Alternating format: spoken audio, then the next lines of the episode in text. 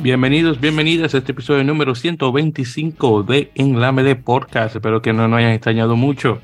Como siempre, les saluda Víctor Omar Pérez Sánchez de Santo Domingo, República Dominicana, radicado en la bella ciudad de Nueva York. Y junto con mi presentador, bueno, no de siempre, pero el más habitual, César Andrés Fernández Bailón de Guadalajara, Jalisco, México. Eh, se saben, hay afiliado con Radio Rubí México y demás. Andy, hermano, ¿qué tal? Muy buenas noches. Hola Víctor, buenas noches, buenas noches a todos. Muy bien, muy bien, muchas gracias. Eh, aquí en este, ya listos para aplicar un ratito de, de, rugby, aunque a veces ahorita andamos más, más mundial de fútbol, pero también de rugby aquí andamos. Sí, sí, hermano, exactamente. Y créeme que, que he estado también igual tanto del mundial. De hecho, en mi oficina, eh, porque la mayoría de nosotros, bueno, todos ahí somos, somos hispanos, así que hemos estado bastante pendientes del mundial. Estamos con, con, los celulares ahí escondidos para que la, para que la supervisora no vea ahí ayudando gente viendo, viendo el marcador. que está bonito. Que por cierto, voy a una anécdota rapidita. Estaba hablando con una señora, me estaba diciendo algo. Entonces estaba viendo, creo que era el partido, creo que el Estados Unidos Gales, eh, que cuando Gales ahí pues, eh, mete el gol del empate, yo comienzo a mover la cabeza, así como que, ah, qué cosas. Entonces la señora cree que yo estoy haciendo eso por algo que ella me dijo. Y dije que no, no, no, discúlpeme. Era una cosa que me acordé porque no le quería decir lo que estaba haciendo. Pero una cosa ahí bien, bien graciosa, hermano. Pero sí, pues ahí estamos. Que por cierto, hablando de fútbol, ahí rapidito. Eh, primeramente, mis, mis pésames por el 2 a 0 de ayer contra Argentina, sí, hermano. Hombre.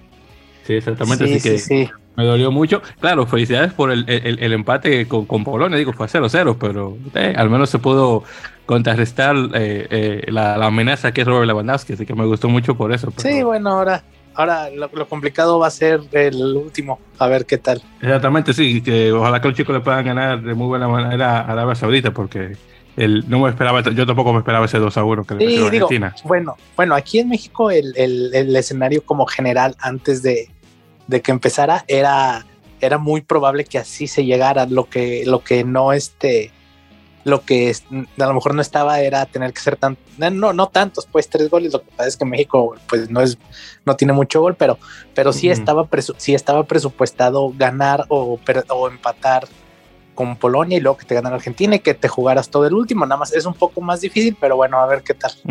Sí, vamos a ver, hermano. Y también, otra, cosa también de igual manera, y, a, mantenernos en el tema del fútbol. Digo, ya ha pasado unas cuantas semanas, pero tenemos tiempo, tiempo que no grabábamos eh, los dos. Eh, mi pésame por el, Celaya que perdió con el Atlante en, en penal. Sí, no, es, eh, eh, esa me, me, dolió más esa a mí que la de ayer, Yo sé, porque es de tu equipo, hermano, yo sé. yo sé sí, sí, este... sí, hombre, qué lástima, pero después había sido un muy buen torneo, pero... Pero no te bueno, preocupes que el clausura 2023 viene por ahí, no te preocupes, vamos a ver, tal vez. Sí, sí, tal vez para la clausura, hace, digo, al menos que el Atlante saque un Atlas y gane la apertura y el clausura, pero ojalá que no, vamos a ver. Hay no, los dedos. A ver qué tal. Ahí vamos a ver. Pero bueno, pasando ahí de la redonda, vamos a pasar ahora a la balada, en este caso de rugby. Y, bueno, mucho de qué conversar porque tenemos un tiempito obviamente sin, sin grabar. Así que lo primero y lo más, eh, bueno, sabes que vamos a hablar de las ligas para sacar eso del medio y después hablamos de lo otro, de lo internacional. Así que rapidito, eh, Liga Española, la División de Honor, eh, en su jornada número 5, los siguientes resultados. Cisneros 22, Zamboyana 20, así que Zamboyana el campeón pierde por dos puntos eh, contra Cisneros en casa. Eh, tenemos el Prague eh, ganándole al Barça 19 a 3 en casa, muy bien. Luego tenemos partido de nuevos, Pozuelo visitando a Belenos en Asturias. Belenos pierde por 14 a 24, así que Pozuelo gana por 10 puntos, nada mal. Luego tenemos a Ordicia en casa contra El Salvador, ganándole 32 a 30, parejo el partido este. Luego Guernica en casa contra Burgos, aparejadores de Burgos para ser más específicos, perdiendo por 27 a 5. Y finalmente tuvimos a Desabelles perdiendo 10 a 45 contra el Ciencias, bueno, el Real Ciencias, perdón, que se me olvida que tengo que ponerle el Real sí o sí. Y sí, y esa fue la jornada número 6, eh, de hecho, no el número 5, perdón, 6. Eh, de hecho, ahora eh, lo próximo va a ser la jornada número 7, que va a darse para la semana del 11 de diciembre, así que vamos a estar libres en las siguientes dos semanas. lo siguiente que viene es Pozuelo contra el Sabelles, Barça contra Ciencias, Aparejadores contra Cisneros, El Salvador contra Guernica, Ordicia contra Belenos y La Vila contra el Valladolid Rugby Asociación Club. Así que nada mal. Así que ya luego de esta jornada número 6, que por fin apareja más o menos las cosas, eh, después de lo que pasó en la jornada, eh, la final, el final de la jornada 3, cuando se jugaron los, los partidos eh, que se tuvieron que apartar por, por, cosas esas de, de, la Supercopa Europea. tuvimos a Ciencias en primer lugar, que no, no me creo escuchar decir eso, con 24 puntos, seguidos por el Bracon también con, con 24 también. Luego tenemos a El Salvador con 20 en tercer lugar, Samoyana en cuarto con 19, los mismos que de Burgo en quinto, Barça en sexto con 15, Pozuelo con 14 puntos en séptimo, Pelenos con 3 en octavo, Cisneros con 11 en noveno, eh, Ordicia con 10 puntos en décimo lugar, que, gracioso, Les Abelles en, con 11 en onceavo lugar y 5 puntos, y luego en 0 puntos Guernica y luego La Vila. Así que ahí estamos en la liga de 13. Sí, sí, se armó bien Ciencias. Ya, ya habíamos visto que se había armado buen equipo para esta temporada y pues ahí va, ahí la lleva. Sí, sí, no, y la está llevando de muy buena manera, así que eh, hay, que darle sus aplausos a, al, equipo este de, Real, de, Ciencias. Eh, ahí están cocinando de muy buena manera allá en Sevilla. Sí, yo creo que sí, yo creo que, que tenían muy claro que después de subir ya no querían volver a bajar, entonces este, le metieron mucha seriedad ya al, equipo desde que ascendieron, porque este, bueno, pasaron un, tiempo en la, en la, en la, en la segunda división y, y, sí se ve que tomaron muy en serio lo de ya no, ya no volver a bajar. Sí, sí, no, y definitivamente se nota y muy bien por ellos. Ojalá que se pueda mantener eso ya para la próxima temporada o para el final de temporada, si que llegan a pasar a, las semis, o en todo caso. Eh, estoy hablando un poquito sobre el grupo C de la división B, de la, división de honor, justamente. Eh, la menciono porque tenemos el equipo que bajó esta temporada, Alcobendas. Alcobendas eh, le gana de visitante a, Unión Rugby Almería por 22 a 18. Partido bastante cerrado de Alcobendas contra un equipo de Almería que pensaba que tal vez no iba a ser tan fuerte. Al menos que este, este sea un segundo o un tercer equipo Alcobendas, que pues, es posible que sea. Eh, pero bueno, nada más, 22 a 18, eh, muy buen resultado, eh, más que nada por Almería, realmente. El Alcobendas, como es de imaginarse, está en primer lugar con 7 ganados 7 y, 0 perdidos y con 34 puntos, así que va de muy buena manera el Alcobendas como se esperaba tras bajar a la División B, haciendo algo similar al, Saracen cuando estaba en el Championship. Sí, lo, lo, lo, interesante a lo mejor con el Alcobendas es ver cómo va a volver después a la primera división con, con por ejemplo un Ciencias que va a estar mucho más fuerte que cuando que cuando Alcobendas descendió y, con el BRAC y este y pues siempre El Salvador y, este tipo de equipos eh, que, que, son los que se arman mejor, este Ordicia y este tipo de, de, equipos y ver cómo regresa Alcobendas a la primera división. Normalmente sabemos que cuando llegan a pasar este tipo de casos, pues muchos jugadores se, se tienen que ir porque pues, son jugadores que a lo mejor son profesionales y tienen que buscar en otros lados, ¿no? Para, para pues, no sé qué, mejores contratos, ese tipo de cosas, y siempre se debilitan un poco, aunque estén por encima de la liga que están jugando. Entonces, a ver cómo regresan. Le va a ser interesante ver cómo regresan. Sí, sí, pues yo honestamente creo que no va a ser muy difícil eh, por el hecho de que la Federación Española de Rugby les perdonó eh, la, la, multa que tenían que pagar por el hecho de que entró una, una junta directiva nueva al equipo. Así que me imagino que al final de, la temporada, ya cuando se estén jugando los partidos de final para, para ascender a la división de honor A, me imagino que no van a tener ningún problema. Hasta ahora me imagino eso, pero eso claro está por verse. Así que vamos a ver qué tal.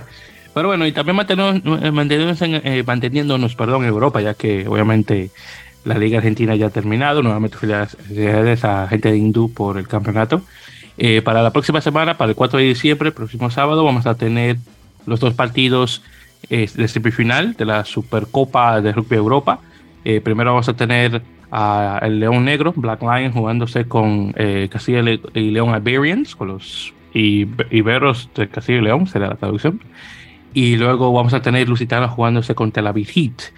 Eh, así que los dos equipos de, de la península ibérica jugándose contra el equipo georgiano y, eh, o, e israelí, respectivamente. Que por cierto, eh, eh, hubo un partido hoy de exhibición entre el Tel Aviv Heat contra Saracens. Saracens jugando realmente un equipo más del, del, de lo que se llama el Premiership Rugby Cup, que es la segunda división de, o, la Liga A. Y de hecho Tel Aviv ganó por 29-26, así que muy buen resultado, así que nada mal. Eh, claro, dándole una buena cara a los equipos de la Supercopa, que están buscando a futuro tal vez jugarse eh, una Challenge Cup, eh, posiblemente, así regresando así como el, el, el, el, cosa ese que tenían el International Shield, ¿cómo se llamaba? Donde estaban participando los equipos rusos y, y, rumanos. Así que será muy interesante. O más bueno, y también italianos, porque también varias veces uh -huh. el Calvisano y el Rovigo, eh, la, la, Challenge Cup. Así que será muy interesante ver a futuro, por ejemplo, un, un, Black Lion, que me encantaría ver un Black Lion jugando, por ejemplo, un Challenge Cup con Tachitas de Sudáfrica, por ejemplo. Que por cierto, ahora las, en dos semanas van a jugar, si mal no recuerdo, eh, la, eh, la, Challenge Cup y la y claro la Champions ahora menos eh, Wasp y, y, Worcester así que bueno vamos a ver sí ya ya digo, ahí teníamos, yo creo que lo más reciente, los equipos rusos, ¿no? Que estaban ahí jugando la Challenge antes de que pasara todo, todo lo que, la situación que, que de Rusia ahorita, pero, pero ya estaban jugando ahí este, la Challenge con los equipos rusos. Y este, y antes, bueno, ya había españoles jugando la Challenge Cup, nunca les fue, les fue bien, pero, pero bueno, ya había antecedentes de, equipos eh, de esos países por ahí jugando y ojalá puedan regresar pronto. Y por cierto, hablando de, Rusia, haciendo un pequeño paréntesis, porque eh, los dos equipos rusos que jugaron más que nada fue Yenisei y Krasnodar, que de hecho tuvieron una buena, unos buenos resultados en, en tiempos, que eh, creo que fue Yenisei que le ganó a Brive y también hasta francés en una ocasión, así que una cosa bastante grande para un equipo semiprofesional. Eh, también hay noticias de que la Federación de Fútbol Ruso eh, tiene planeado hacer un cambio de confederación de UEFA a la AFC, es decir, la, eh, la, la ah, conferencia eh, asiática. asiática. Imagino, exactamente, que me imagino por las cosas que están ocurriendo actualmente con Ucrania, ya después me imagino, ya sería eso tal vez después de la guerra, diría yo, que ojalá llegue pronto el final. Eh, pero sí, están hablando de que van a hacer un cambio, que en ese caso probablemente si lo hace el fútbol, tal vez el rugby lo haga y tal vez pase a jugar de igual manera a la, al, al, al Asia Rugby, eh, la, la, la, Unión Rusa de Rugby, que será muy interesante, que una federación que, que, realmente no es tan fuerte como, como debería, pero será muy interesante ver, por ejemplo, a Rusia jugar por ejemplo, con Hong Kong eh, y, un, y un Corea del Sur, porque, bueno, Japón ya le queda honestamente pequeño el, el lugar. Así que muy interesante sería eso de, de ver a futuro. Sí, sí, sí. Dime. sí digo, es más, creo que es más sencillo en el rugby. Bueno, no, no conozco algún caso de en el rugby de que algún país haya cambiado de, de confederación, pero eh, este sí, creo yo que a lo mejor sería bajar un poquito el nivel de lo que están acostumbrados a jugar, pero bueno, las circunstancias, si se llegara a dar algo así, pues es un poquito más obligado también por, por la situación.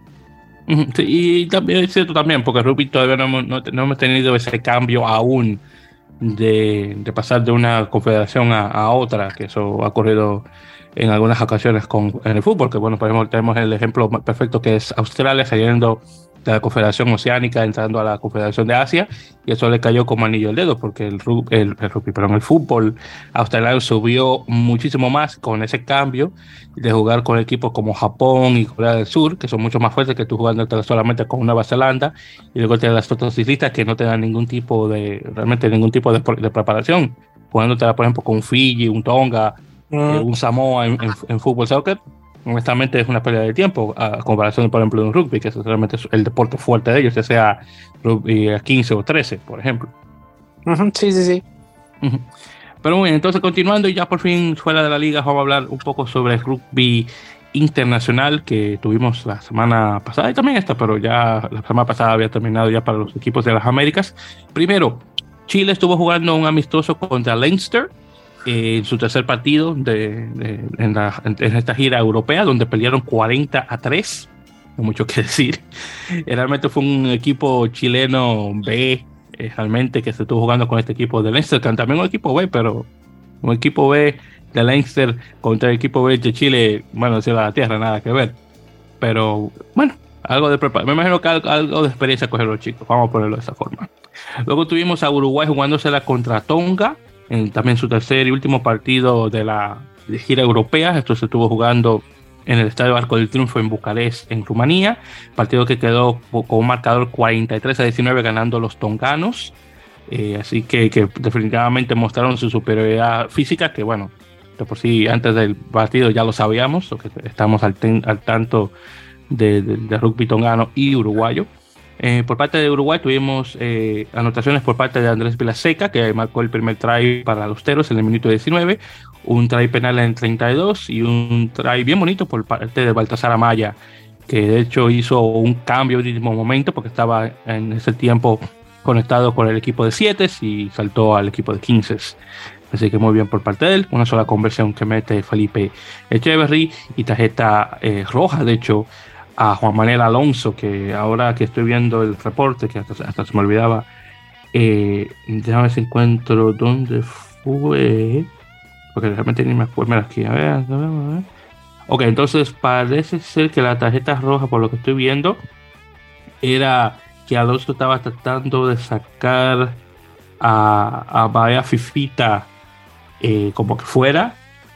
Eh, y, bueno, no me que ver, espérate. Eh, sí, pero creo, sí, creo que fue eso, que estaba tratando de sacar como un, un tackle, si mal no recuerdo, y por eso cayó la tarjeta roja, no recuerdo bien. Pero el caso es que tarjeta roja a Alonso. Eh, por parte de Tonga tuvimos eh, anotaciones por Funaki, Fifi, el mismo Fifita, eh, Agustín Pulu, eh, Taumo eh, Peaut, creo que se pronuncia, eh, Venta Meifuna, es un poquito más fácil, Paea y Zacalía. Ahí tuvimos tres de cinco conversiones eh, dadas por William Billy y una de dos por Maus, Mausia, creo que se pronuncia. Y tarjetas amarillas que hace todo el mundo, uh, Telefuna, Moala y Capelli. Así que estamos hablando de tres tarjetas amarillas de Tonga y una es roja que se lleva Uruguay. Bueno, honestamente, esta serie de partidos que tuvo Uruguay fue todo ahí. Estuvo Mazo, pues viéndolo de, de, de, de esa forma. Eh, tuvieron ese eh, buen partido eh, con, contra, este, contra Rumanía. Eh, luego tuvieron este contra, contra Tonga y me falta, me falta uno. No sé si, a ver si me, me lo recuerdas en mm. este caso. No, se me fue. Lo tenía. Bueno, sí, ya, ya, yo me acuerdo, en todo, en todo caso, pero en todo caso, tuvieron ese partido ahí mazo, nuevamente, como mencioné, eh, con, eh, con Rumanía, que ese, si mal no recuerdo, lo, lo perdieron, eh, ese, el que estábamos, este otro de, de, Tonga que menciono, y hay otro más que se me, se me pasa. Ah, no me acuerdo, pero ya, ya me acordaré. Eh, a ver si Rumanía, Tonga. yo sé que eran tres partidos, pero falta uno. no, porque no fue contra Georgia que habían jugado. Bueno, en todo caso, tal vez me acordaré después. Eh, pero esta, eh, esta gira que, que, hicieron los Teros, con todo y todo, eh, estuvo más o menos, en este caso, no me tira de hecho, retiro lo dicho, ellos le habían ganado a, a Rumanía. Lo único que no recuerdo ahora el, el marcador que lo voy a buscar ahí para, para confirmarlo bien. Ganaron 21-16, exacto. Ese sí, ese, pero si mal no recuerdo, habían tenido un partido antes. Que voy a ver si lo encuentro, porque si mal no recuerdo eran tres. Y obviamente estaba el de. El de Tonga. Ah, no, sí, ¿verdad? Yo quedaron a jugar contra Georgia. Sí, perdieron contra Georgia. No, sí, sí, en. Sí, sí, sí, sí, que jugaron en, en, Creo que fue en Batumi, porque no, recuerdo, no creo que fue en Tbilisi. Sí, entonces sí, entonces sí. Habían perdido ese el de Georgia, luego el de Rumanía que ganaron y este otro de Tonga. Y sí, ya me, ya me estoy mejor. Pero en todo caso, eh, gira eh, relativamente buena. Eh, tuvieron una, al menos no se llevaron eh, una, una limpiada completa. al menos una muy buena 38 a, 34 a 18, perdón, fue que perdieron contra Georgia, cuando jugaron en Georgia. y nuevamente se llevaron una buena una buena victoria contra Rumanía después de, de, la gira que hicieron los rumanos allá por, por Montevideo, donde tuvieron esa serie que se quedó empate 1 a 1. Eh, bueno, honestamente, en el partido este de Tonga, yo sí definitivamente me, esperaba una, pérdida por parte de los Teros. Creo que los chicos todavía no tienen, aunque tienen destreza obviamente en lo que se trata de lo físico, eh, los tonganos le llevan todavía mucho, en, particular la delantera. Eh, y con Georgia iba a ser obviamente algo bastante similar, aunque ese partido fue un poco más cerrado. Eh, si vemos, obviamente, si vemos los marcadores directamente. Crédito, obviamente, para Uruguay, claro. Sí, Uruguay está en, ese punto ahorita en el que empieza a, a, saltar esas barreras como Rumania, tal vez, que antes le costaba mucho trabajo. Ahora tal vez este o sea, puede perder o ganar el partido, pero ya no lo pierde, por tanto, y cuando lo gana y, los empieza a ganar, algo que no pasaba tan seguido antes. Y eh, pues creo, yo creo que lo siguiente sí debe de ser, eh, pues por ahí Georgia tal vez, o, las islas que le están costando trabajo, por lo que ya mencionaste.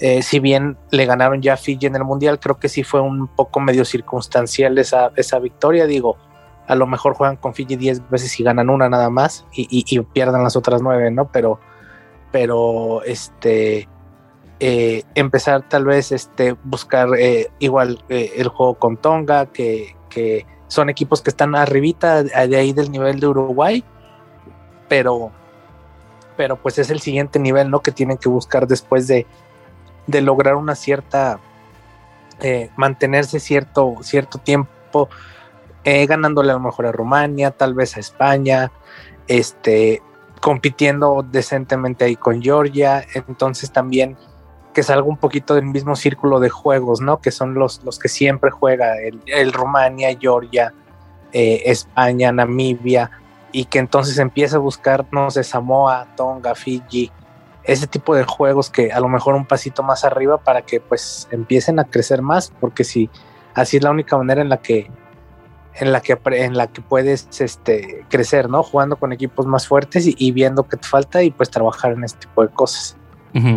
Sí, definitivamente. Y claro, esta es una muy buena preparación para eh, eh, Uruguay, obviamente con lo que se viene del Mundial, eh, lo cual es algo que definitivamente era lo que se esperaba y muy, bueno, muy bien por los chicos, obviamente buscando que las cosas les caigan bien. definitivamente este, este tipo de, de partidos contra, por ejemplo, un Georgia y un Tonga definitivamente son necesarios para los que se vienen en, Francia y bueno, que, no va a ser un va a ser algo, algo fácil. Y, y, también sobre todo, por ejemplo, a lo mejor pensando en las islas, pero por ejemplo pensando pensando en jugar en las, en las islas, porque Georgia empieza a pensar un poquito a tirarle más arriba y tal vez en ese tipo de juegos empieza a poner no a lo mejor a su equipo tan titular. Si a lo mejor tiene a Uruguay un juego contra Uruguay un sábado y el siguiente sábado juega, como vimos, Gales, Irlanda, algo así, pues a lo mejor no va a poner todo lo que tiene completo, ¿no? En Uruguay. Entonces a lo mejor yo ya empiezo a ver esos partidos como más para probar gente, como para competir, porque entonces ya empieza a competir arriba, o sea, ya empieza a ganar juegos a, equipos de seis naciones. Entonces a lo mejor esos van a ser sus juegos de competencia y los de abajo van a quedar un poquito, no más bien para, para afinar equipo y entonces, este, ese va otra vez disparando un poquito, separando el nivel de, las elecciones. Exacto, y solamente para recordar, hablando de Uruguay, eh, en lo que se viene, de, por ejemplo, de la, Copa Mundial, van a jugarse eh, primero contra Francia, luego contra Italia, Namibia y finalmente pues, contra Nueva Zelanda. Obviamente equipos, eh, bueno, Namibia obviamente sería el equipo más parejo con, con ellos pero Francia e Italia, que tal vez yo creo que le puedan ganar dependiendo de qué tipo de Italia se presenta al campo, pero con Francia y, una, y un Nueva Zelanda, y Nueva Zelanda en particular, que son chicos bastante grandes, definitivamente ese, ese tipo de competencia contra Tonga y Georgia le quedaría bastante bien a los chicos uruguayos, así que nada mal, nada mal. Así que con todo y todo, eh, una, una gira bien trabajada y nuevamente también se lleva la victoria contra Rumanía entonces continuando. Luego de ahí tuvimos eh, Argentina, que estuvo jugando contra Escocia en su último partido en la gira por las, eh, las Islas Británicas, eh, perdiendo por 52 a 29, después de, la pérdida que tuvieron contra en Gales la, la, semana anterior a esta. En relación al puntaje, tuvimos traes por Jerónimo de la Fuente, Matías Alemano, Emiliano Bofelli, y el chico nuevo Ignacio Ruiz, que por cierto vamos a hablar de él un poquito más tarde. Eh, dos convenciones tres por parte de Emiliano Bofeli y una por mi primo Nicolás Sánchez. Tuvimos a tarjetas amarillas a, Alemano y a mi man favorito Tomás Travanini, pero al menos Travanini hoy también a Tomás Gallo. pero al menos a Lavanini no se le pegó una tarjeta roja como Marcos Kremer. Así que hay que verlo de esa forma. Así que Tomás, como te dije en el episodio anterior, hermano, al menos esa no se te pegó. Así que muy bien por ti, por ese lado. Eh, bueno, hablando ahora hablando sobre eh, los, Pumas que ganan a Inglaterra, pierden contra Gales y pierden ahora contra Escocia. Por cierto, tengo que dársela a nuestro amigo eh, Felipe Rodríguez de The Rugby, nuestro, nuestro corresponsal argentino, que me había dicho en unos días, pana, vas a ver que, que, que, va, que los Pumas van a perder contra, contra Gales. Yo era un poquito más optimista y efectivamente perdieron y luego pierden contra Escocia. Así que, como dije a Felipe eh, por privado, eh, no voy a, para la próxima, no, voy a discutir lo que Felipe me vaya a decir de los Pumas. aunque, aunque yo crea que, que, él esté mal, le voy a decir que sí. Así que hay que dársela. Hay que dársela, chicos. Definitivamente me ganó, me, ganó la apuesta, entre comillas, por, eh, por esa. Ahora, hablando brevemente de esta gira de Argentina, los argentinos comienzan bien, siempre comienzan bien y vienen y luego terminan mal. A, veces los puestos, pero mayoritariamente siempre sí, comienzan bien y terminan mal. Entonces tienen ese partido contra Inglaterra. Boffelli es, eh, eh, el, jugador del, partido, eh, pone todos los puntos. Luego llega este partido contra Gales. Se nota como que no quieren jugar ninguno de los dos equipos. Luego llega este otro contra Escocia y se descarrila todo. este tipo, Sione Tuipolotu de Escocia, le mete el primer try en el minuto 9. Luego vienen ellos, le marcan por de la fuente en el 15. Y luego de ahí, le, otro le mete otro en el 55. Eh, este tipo, Van en el 24. Eh, Darcy Graham le mete tres tries en el 27, 41, 77. Red en el 78 y, y, este, eh, Stuart Hall en el 73. Estamos hablando que le meten 8 tries y de 8, por cierto, de esos 8, 6 convertidos por eh, Finn Russell. Y dos tarjetas amarillas, una a a Richie y a Tuipoluto al final, que bueno, este no fue, que bueno, que eso fue lo que hizo que Ignacio Ruiz metiera el try y se descarrila. Eh, es una cosa eh, espantosa que tiene, que tienen los Pumas. Te juegan buenísimo al principio y después cuando la cosa les sale más se descarrilan y bueno, ya tú puedes ver lo que pasa. Eh, honestamente, estas son cosas que hay que mejorar antes de lo que viene el año que viene con la Copa Mundial. cruzando los dedos que se puede hacer las cosas, pero eh, pueden decir que se llevaron una victoria contra Inglaterra, que yo creo que es el mejor de los tres equipos que jugaron, pero se dejan ganar de Gales y Escocia, que todavía te, te, lo ves un poco descabellado. Y eso es encima de contar que Gales pierde contra Georgia la semana siguiente, que por cierto estaba buenísimo ese partido de Georgia. Pero claro, los georgianos vienen eh, eh, con la mentalidad de que tienen que probarse a sí mismos. Argentina no realmente no tiene que hacer eso mucho porque le han ganado a Gales anteriormente. Pero claro, eh, no venían con esa misma mentalidad que los georgianos. Así que podemos verlo también de esa forma, de igual manera, que los georgianos estaban, venían en búsqueda de respeto.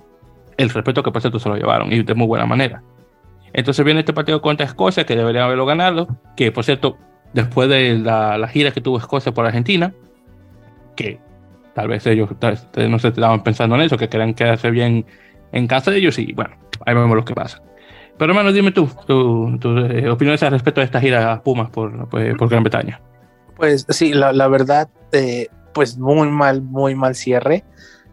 Eh, como bien por había dicho Felipe, este, esperaba perder, ¿no? O, él creía que iban a perder con Escocia, pero pues no de esa forma, o sea, creo que le hicieron demasiados puntos eh, no se esperaba ese tipo de derrota con Escocia, la, verdad fue muy, muy sorpresivo que fuera por tanta diferencia y sobre todo que les hicieran tantos tries. Este, cuando una de las cosas en las que a lo mejor Cheika este, eh, se, trabaja mucho es en la defensa, ¿no? Pues, en, esa defensa de subir rápido a, presión, que, se usa mucho en los equipos del sur. Eh, y, pues no, no salió ahora sí que nada.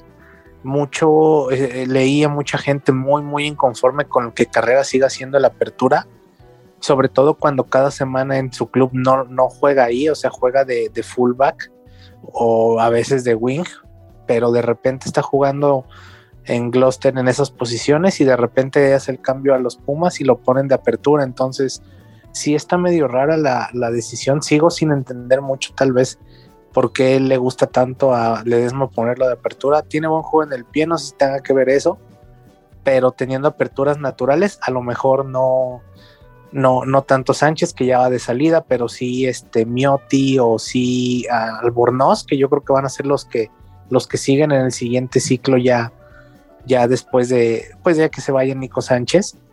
Y si Carreras regresa a su posición natural, eh, pues yo creo que son las siguientes aperturas que, están ahí, ¿no? Pero, este, sí, muy mala imagen, eh, fue de, más a, menos.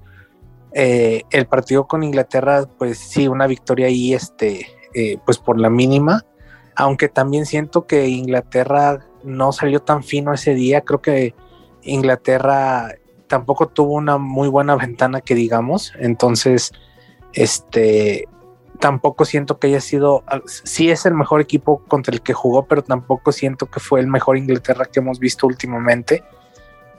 Y, normalmente a Argentina se le complica mucho la gira europea, nunca, bueno, no, nunca, pero normalmente no le va bien en, la gira de fin de año. Y se le complica mucho jugar en Murrayfield, ya tiene varios años que se le complica mucho jugar en Escocia y yo creo que esta ha sido la peor de todas porque sí fue un muy mal partido. Este, a veces los Pumas te dan esa idea de que yo me acuerdo cuando los Pumas iban a entrar al Rugby Championship en el 2012, este, que yo estaba pensando en el Mundial del 2015 y del 2019, en ese entonces cuando ibas, y apenas estaba del 2011 apenas, que estaba, yo, yo estaba pensando, dije, no, pues en los siguientes dos mundiales Argentina va a traer eh, tres, eh, tres, años de rugby, cuatro años de rugby championship y para el siguiente va a traer ocho.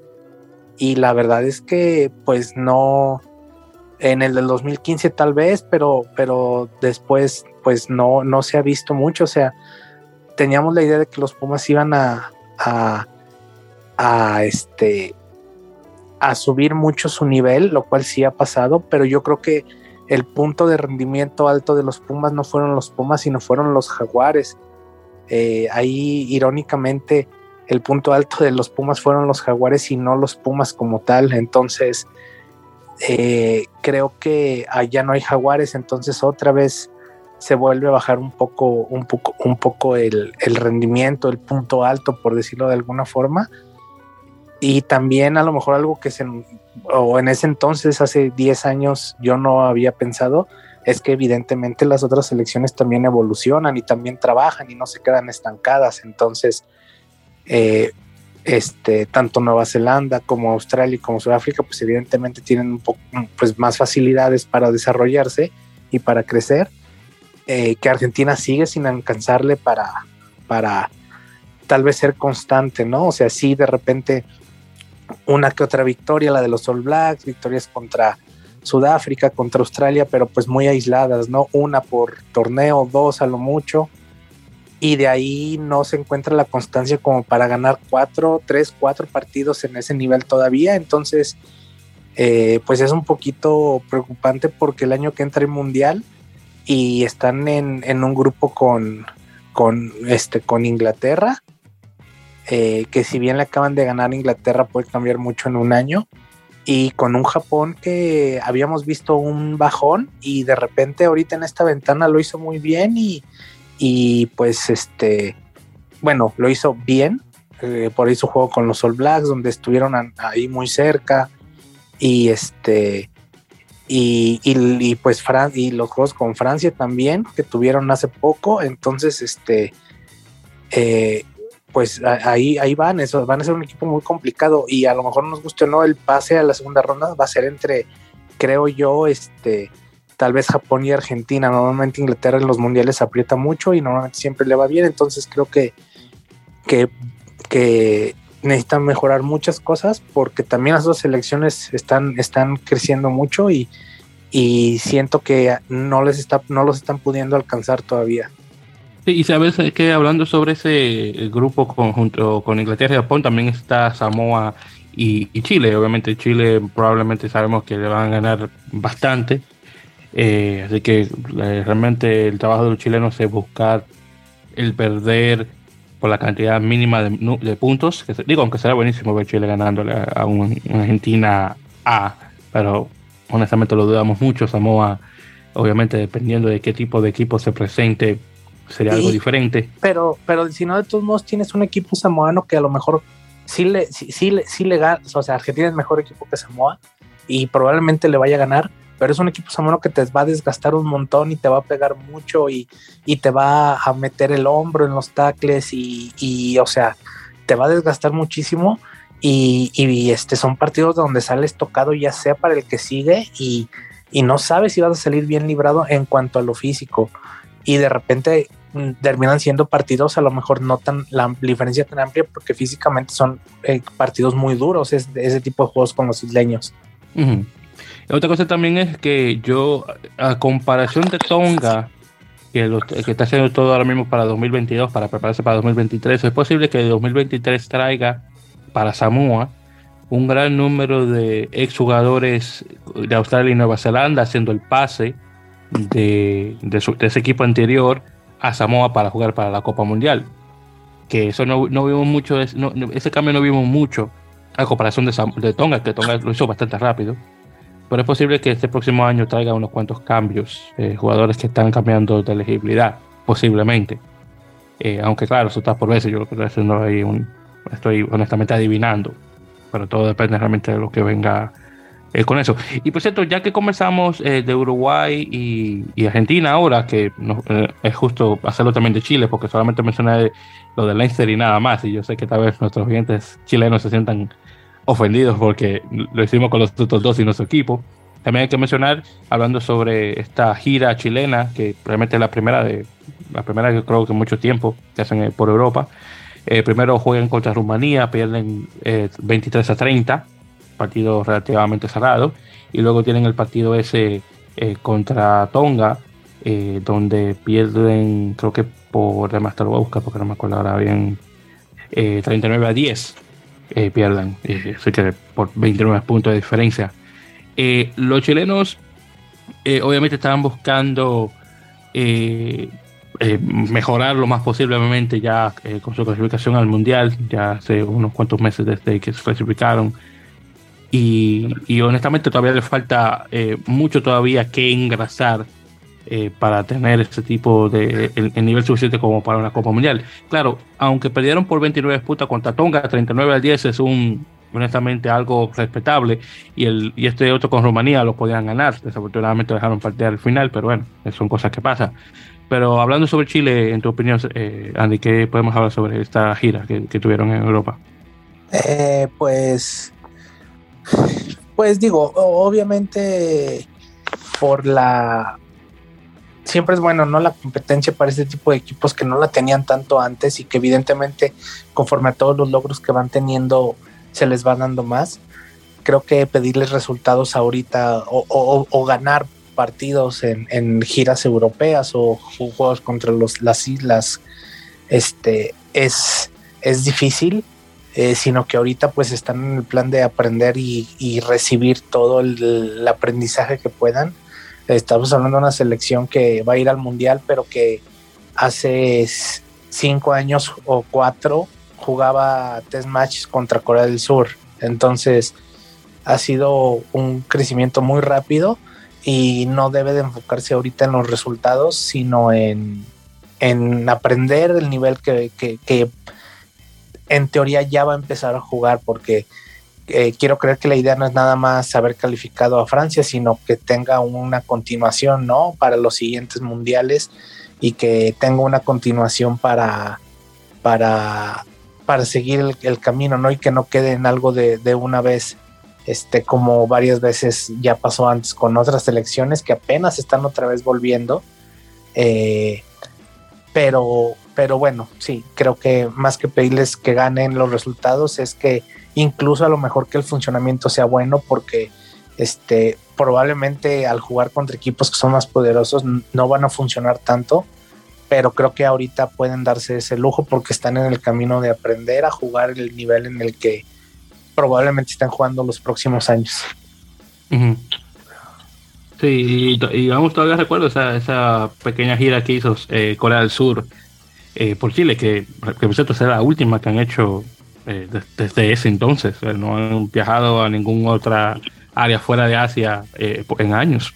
Y ojalá eso pueda, llegue a cambiar ya a futuro y que podamos ver un, por ejemplo, un Corea del Sur viajando igual que, que un Japón, que sería buenísimo de ver también a futuro, pero bueno, eso está por verse claro. Bien, entonces ya el plato es fuerte del, rugby internacional, que lo vamos a mencionar un momentito más, pero antes también de mencionarlo, eh, Canadá estuvo jugándose con Namibia, eh, allá en Países Bajos, y perdieron por 43 a 37. La última jugada eh, fue lo que le dio la victoria a los Namibios, un partido que por cierto Canadá tenía controlado hasta el final. la, la última anotada por parte de este chico apellido Kingston, que creo que es, eh, bueno, TC Kingston, que es el, el, medio scrum, el medio melee de la misma que, pone el trial ya al 80 minutos con, con dos, algo, una cosa así. Y eso es lo que le da la victoria a, la gente esta de Namibia. Pero Canadá lo tenía controlado, pero hasta el final. Y, y hablando específicamente sobre, sobre Canadá, eh, que tuvo eh, una una jornada relativamente eh, corta, de, realmente de partidos, porque solamente se jugaron esa, ese partido contra Namibia y luego jugaron ese otro eh, contra Países, Países Bajos, que por cierto, ese otro contra Países Bajos de 50 ganaron 37 a 25, ah. así que marcando la misma cantidad de puntos dos, dos, días, dos fechas consecutivas. Eh, Canadá, como lo hemos mencionado varias veces, es un, equipo que todavía eh, está buscando su identidad y definitivamente con el tipo de personas que tienen a la cabeza, este tipo eh, Kingsley Jones, eh, se ha complicado la cosa por el hecho de que realmente no se está cogiendo el, equipo A de Canadá que se debería, similar a, por ejemplo, cuando estuvieron en la Copa Mundial, con un gran número de sus jugadores basados en Europa eh, mayoritariamente en Francia. Y obviamente Kingsley Johnson que está buscando es más que nada estos chicos que están jugando en, Major League Rugby o en otros lugares donde me imagino que salga un poco más fácil el accesar ese tipo de, jugadores.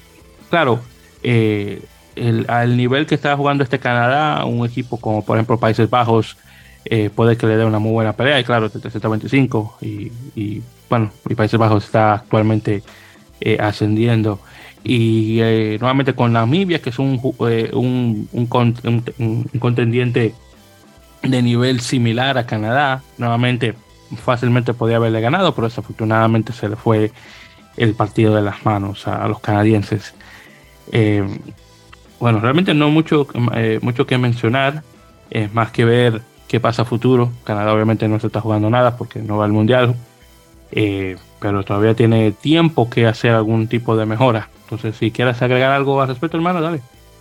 Pues nada, nada más andan este comentar, ¿no? Que Canadá en ese pues bache en el que está, ¿no? Este, jugando aparte partidos con selecciones pues que son más abajo que, que un, pasito abajo de ellos. Y me resulta muy irónico cuando eh, votaron por Beaumont para, la para el presidente de la World Rugby, que una de las cosas que les había prometido era juegos internacionales contra Tier 1, ¿no? Y nada más tuvieron un juego con Inglaterra y ahora están jugando con Países Bajos y con Namibia. Entonces, eh, qué rápido cambia la situación, ¿no? Cuando no se te dan bien las cosas en la eliminación. Así mismo es, muy, muy, muy, muy cierto. Estoy muy de acuerdo con eso. Eso, eso es lo que pasa. Estoy de acuerdo completamente con eso, hermano. Pero bueno son cosas que pasan, que podría decirte. Eso es lo que pasa cuando pones eh, cuando pones tu voto en donde no debería donde no debería ir, pero bueno, ellos lo aprendieron por la mala esa. Bien, entonces ya el plato fuerte de lo internacional fue eh, la final del repechaje, que ya tenía un tiempo que quería conversar al respecto.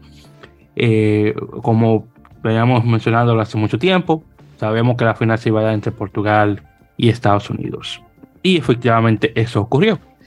Así que hablando brevemente sobre este partido, primeramente el partido quedó en empate, 16 a 16, por si no sabían. Eh, y por el hecho de que Portugal le metió esa tremenda bofetada a Kenia en relación a puntos, eso le dio el punto decisivo eh, aún con el empate, de poder pasarse a su segunda Copa Mundial en 16 años. Así que felicidades a los portugueses y Estados Unidos se queda fuera junto con Canadá de la Copa Mundial solamente por segunda vez, la primera vez en la Copa Mundial del 95 que se jugó en Sudáfrica. Eh, tuvimos eh, un try por parte de, y muy bonito por cierto, por parte de Rafael Storti en el minuto 8, luego uno eh, por Estados Unidos de Capelli Pifeletti, chico este que juega con Saracens. Tuvimos conversiones una de una por McGuinty en Estados Unidos y Samuel Mar no, no Márquez, Mar Marquez, creo que se pronuncia técnicamente en portugués, en el minuto 9 Tuvimos tres eh, eh, penales de cinco por parte de Márquez, o Marx, como se pronuncia ya.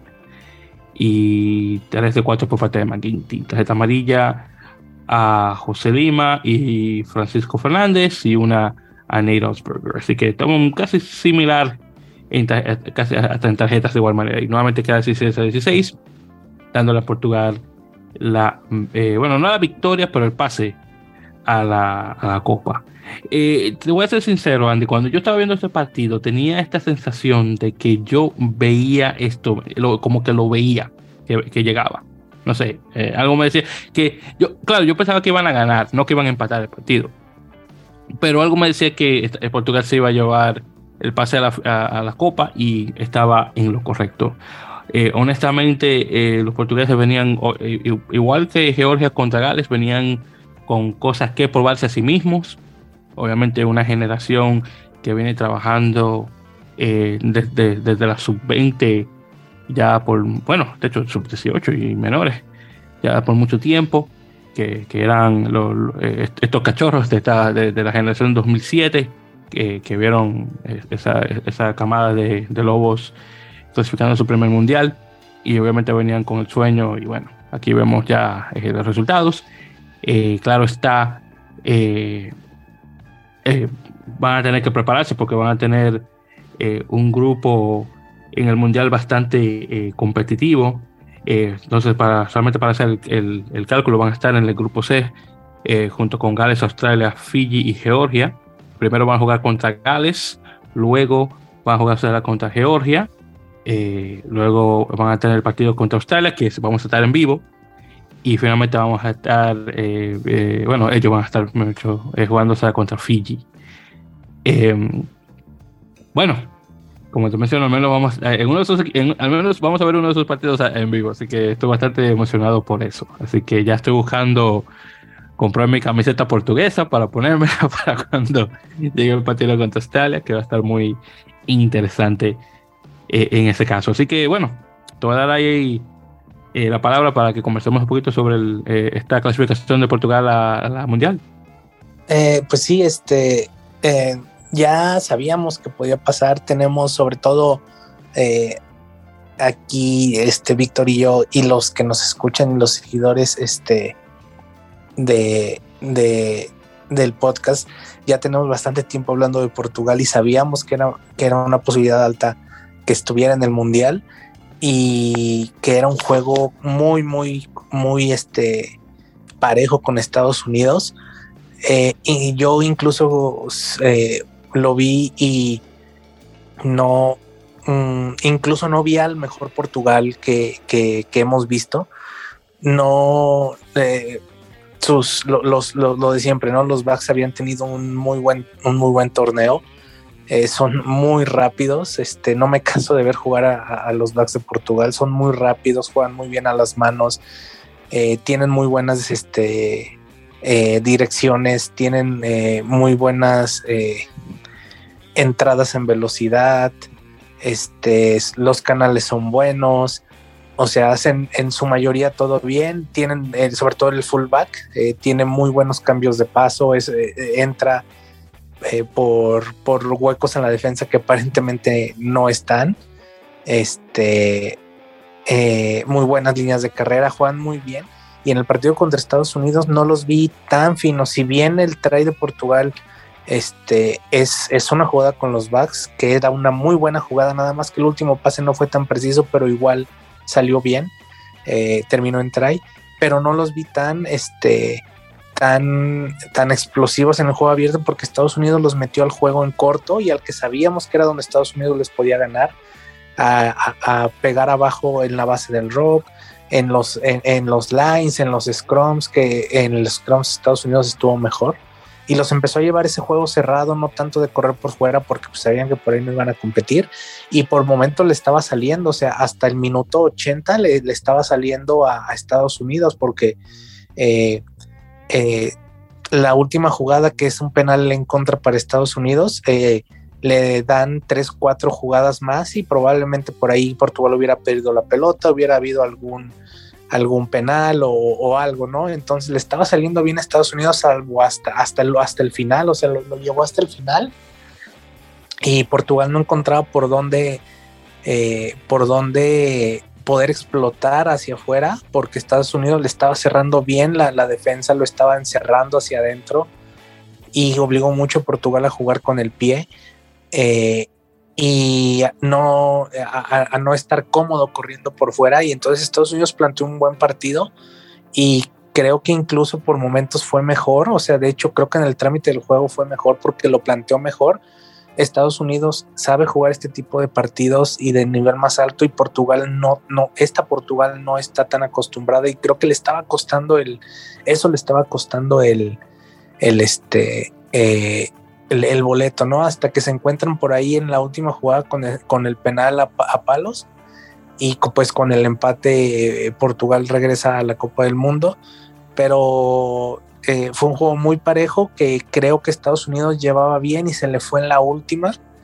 Eh, y también al final Portugal empezó a ganar scrums y empezó a sacar penales de scrums que si bien no se reflejaron en el marcador como tal, pero creo que sí empezaron a bajar un poquito los ánimos de Estados Unidos, que era lo que estaba haciendo bien, y, al final se le cayó todo, ¿no? Pero Estados Unidos planteó un buen partido, pero pues no, no le alcanzó. Eh, y bueno, se quedan sin mundial, este primer mundial sin equipos de Norteamérica que nos va a tocar eh, ver, y primer mundial en la historia sin equipos de Norteamérica.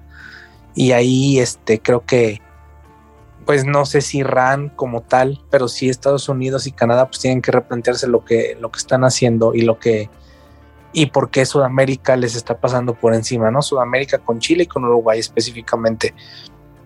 Y pues no sé si ahí tenga algo que ver RAN, porque sabemos que Estados Unidos y Canadá pues sí están en RAN, pero son como muy aparte, o sea, no es como que estén muy metidos en, en, en, RAN, o sea, no juegan los torneos, no juegan los events, no, no, no están como metidos en, la zona, entonces, pues no tanto que sea culpa de RAN, ¿no? Para nada, pero Estados Unidos y Canadá sí deberían de, necesitan plantear muy bien qué van a hacer para el siguiente proceso, porque, nada, o sea, nadie asegura que en el próximo vayan a, este, a estar, porque, bueno, ahí están los sudamericanos, ¿no? Que pero lo único que, que, parece que viene es que sigan creciendo y quién sabe, ¿no? A lo mejor por ahí tenemos un, un, par de mundiales sin los norteamericanos que no se ven nada, nada lejano y, y pues e, es difícil, es un panorama complicado y en cambio los portugueses, bueno, que regresan después del 2007, una selección portuguesa mucho mejor que la del 2007 por mucho. Eh, y este, y que por ahí lo habíamos dicho, ¿no? Si, si cualquiera de los otros equipos que subieron el repechaje, si, querían ir al mundial, iba a tener que ser en su zona, porque, porque el de Portugal en el repechaje iba a ser un equipo muy difícil. Y bueno, creo que los portugueses tienen un buen equipo para, para un buen rato, porque son muy jóvenes. Eh, y, para, y pensando en, la siguiente, en el siguiente ciclo eliminatorio, también tienen un equipo muy joven que probablemente la mayoría vayan a estar en el siguiente. Eh, y bueno, se, se, vienen buenas cosas para los portugueses, a ver cómo les va en el Mundial, a ver qué, qué, partidos de calidad pueden encontrar en lo que es el Mundial, en las ventanas de preparación y todo eso, y sobre todo que esos jugadores sigan jugando en, en las ligas, ¿no? En, en, los que están en Francia, eh, sobre todo que, pues sigan siendo, sigan teniendo minutos. Sí, sí, honestamente un equipo muchísimo más preparado de Portugal que viene a, 2020, a la Copa Mundial 2023, nuevamente después de, 16 años, desde 2007 que no, no han estado en, no estado en nada realmente. Y bueno, sabemos de, ese bajón eh, bastante eh, rápido que hizo el, rugby portugués eh, no hace mucho, donde por ejemplo un Alemania que tal vez ahora le llega por los talones le estaba, lo estaba venciendo por mucho y de igual manera un Bélgica donde, estamos jugando una tercera división de rugby europeo a donde estamos ahora, sí, es bastante el cambio con esta, esta nueva camada de, chicos en, la selección portuguesa. Eh, que por cierto, ya quiero ver qué tipo de partidos se van a, eh, van a estar eh, jugándose la preparación ahora llegando julio o, agosto. Bueno, probablemente julio, me imagino que van a estar preparándose más que nada para el Mundial. pero sí, hablando directamente de Estados Unidos. Eh, la selección eh, definitivamente tuvo su oportunidad de ganar, pero desafortunadamente no la pudo aprovechar tan bien como Portugal. Y bueno, aquí vemos el resultado. Aún con un empate, desafortunadamente no pasan eh, a la Copa Mundial. Y ya, desde, ya después de ese resultado, eh, dentro de, la comunidad de, rugby estadounidense eh, se ha estado hablando mucho del rol que, que tiene obviamente eh, USA Rugby, la Unión Estadounidense de Rugby y Major League Rugby, aunque claro es una entidad privada dentro del desarrollo estadounidense de, rugby. ya varias veces he escuchado sobre el, desarrollo de, por ejemplo, de jugadores nativos directamente en en Estados Unidos en posiciones eh, de eh, primordiales en, el campo. Eh, bueno, en medio de Scrum se está viendo más, pero definitivamente en apertura, donde todavía se está usando más que nada jugadores extranjeros en esa posición en particular y los chicos que son de aquí, que son creados desafortunadamente dentro del Major League Rugby, no se le está dando eh, la cabida suficiente como para que puedan tomar experiencia. Eh, pero bueno, eh, no solamente eso, pero muchísimas cosas más que hay que cambiar desde adentro. no solamente en Estados Unidos, sino definitivamente en Canadá. Yo ya lo vengo sabiendo desde, hace, hace mucho tiempo. Pero sí, definitivamente ya se está conversando eso. es algo que creo con esta patada en el trasero que se ha llevado Estados Unidos y Canadá anteriormente, las cosas puedan cambiar de, la mejor manera posible, obviamente por lo que se viene en el 2031 con el Mundial que se va a estar jugando en el país. Eh, bueno, eh, se dice que para hacer las cosas bien hay que, hacer, hay que hacerlas mal, así que eh, todavía tengo la esperanza de que eso pueda ocurrir y que haga unos cambios para bien dentro de, de la Unión y definitivamente dentro del rugby profesional a ver qué, a ver qué tal. Así que eh, todo esto está por verse. Eh, los últimos rumores que se están escuchando eh, es que después de la Copa Mundial se dice, o al menos rumores, de que USA Rugby está buscando de que Eddie Jones, ex entrenador japonés y actual entrenador o director técnico de Inglaterra, tome posesión del equipo de Estados Unidos para prepararlo en los siguientes ocho años para lo que se vendría en el 2031. Esa es, eso, es lo que se dice. De que llegue a ocurrir eso o no, bueno, eso está por verse, vamos a ver qué, qué tal. Honestamente, Gary Gold eh, ha sido uno de mis, directores técnicos favoritos desde que tomó riendas del, equipo. Antes de él tuvimos al tipo este, el, el, neozelandés, no me acuerdo cómo se llama, eh, John Algo. Y antes de él estaba el caballero este de Estados Unidos, eh, Mike Tolkien. Mike Tolkien me caía bien, pero obviamente no, no era de la misma talla que estos otros dos caballeros. Pero definitivamente me, me, gustó mucho Gary Gold, pero ya yo sé que su tiempo está contado después de esta, eh, bueno, después de, esta, de este empate, derrota que tuvo eh, la, Nacional. Así que definitivamente el, el rugby se va a estar en una transición bastante larga, diría yo y ver que, cuáles jugadores nuevos salen de, estos tiempos para ponerse la camiseta de la selección a, futuro. Así que solamente pensar en 2027 es lo único que, nos queda actualmente. Pero bueno, eh, de todos modos, felicidades por eh, Portugal, obviamente, eh, por su entrada a el Mundial y nuevamente esperando con ansias el partido este contra Australia que vamos a estar viendo ya en Francia en vivo. Bien, entonces continuando, también tuvimos en, el intermedio más o menos un torneo fronteras entre un Brasil 15, un Paraguay 15, junto con los equipos provinciales de Tucumán y Córdoba estuvieron jugando. Entonces aquí, y de hecho justamente eh, esta semana se terminó el torneo, así que vamos a ver brevemente, son, hubo seis partidos. primero fue Brasil contra Tucumán, Tucumán ganando por 34 a 17. Luego Paraguay pierde contra Córdoba 43 a 30.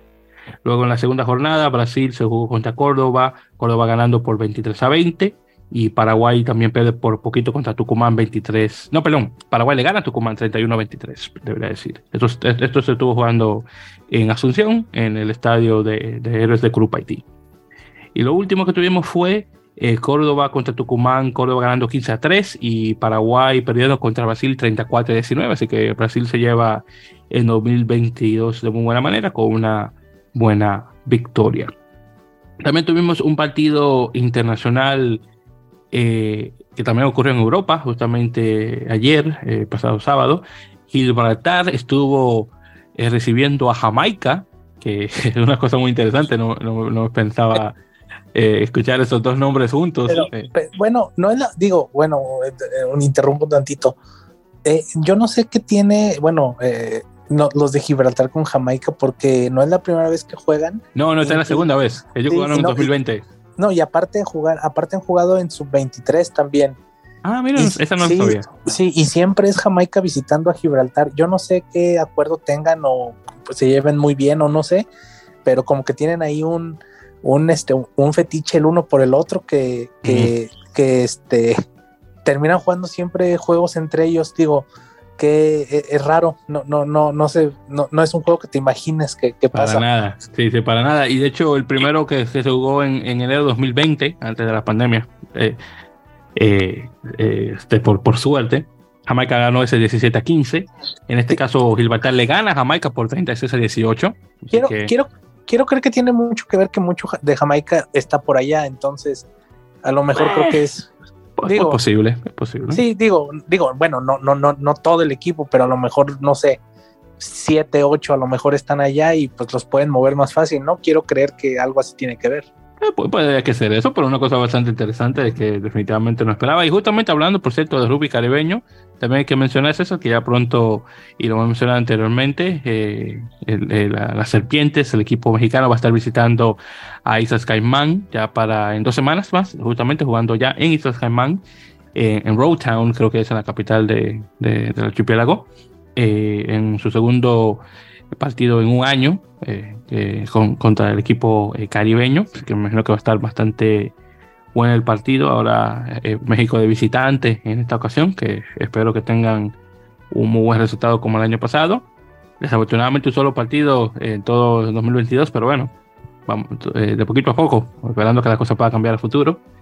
Pero me imagino que los chicos tienen que estar bien emocionados por lo que se viene ya para el próximo mes.